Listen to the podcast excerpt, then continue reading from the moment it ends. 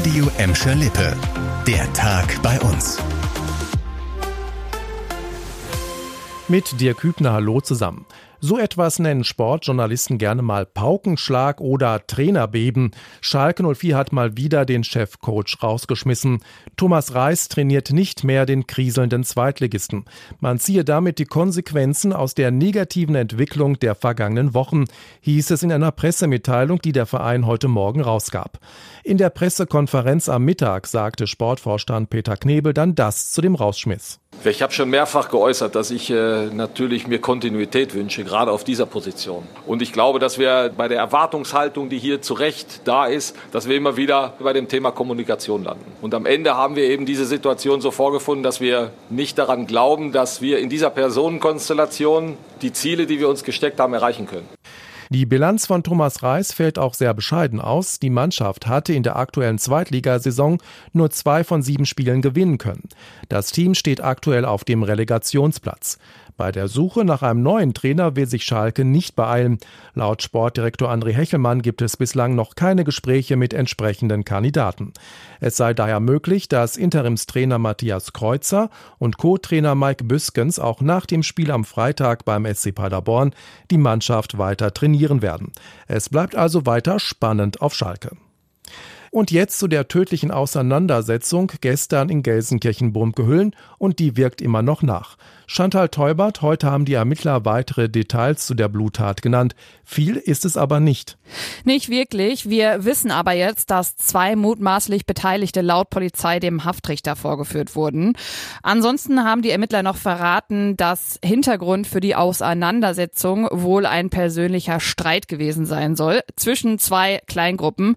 Dazu sollen insgesamt vier Personen gehören und dieser Streit soll auch schon über längere Zeit gehen. Die Ermittler werten auch noch ein Video aus.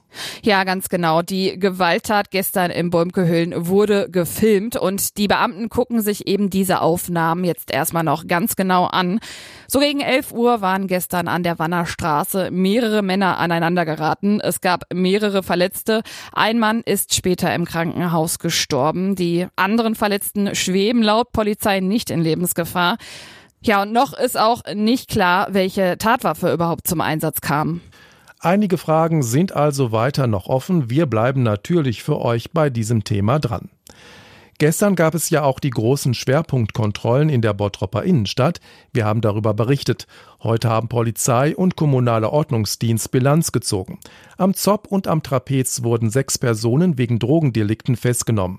Die Beamten haben zwei Strafanzeigen unter anderem wegen Bedrohung geschrieben und sieben Personen bekamen am Zopp einen Platzverweis. Außerdem kontrollierte die Polizei 43 Fahrzeuge. In mehreren Fällen wurde die Betriebserlaubnis wegen Mängel oder Veränderungen an den Autos entzogen. Zwei Fahrzeuge stellte die Polizei sogar sicher. Drei Fahrer hatten keinen Führerschein und bekamen entsprechende Anzeigen.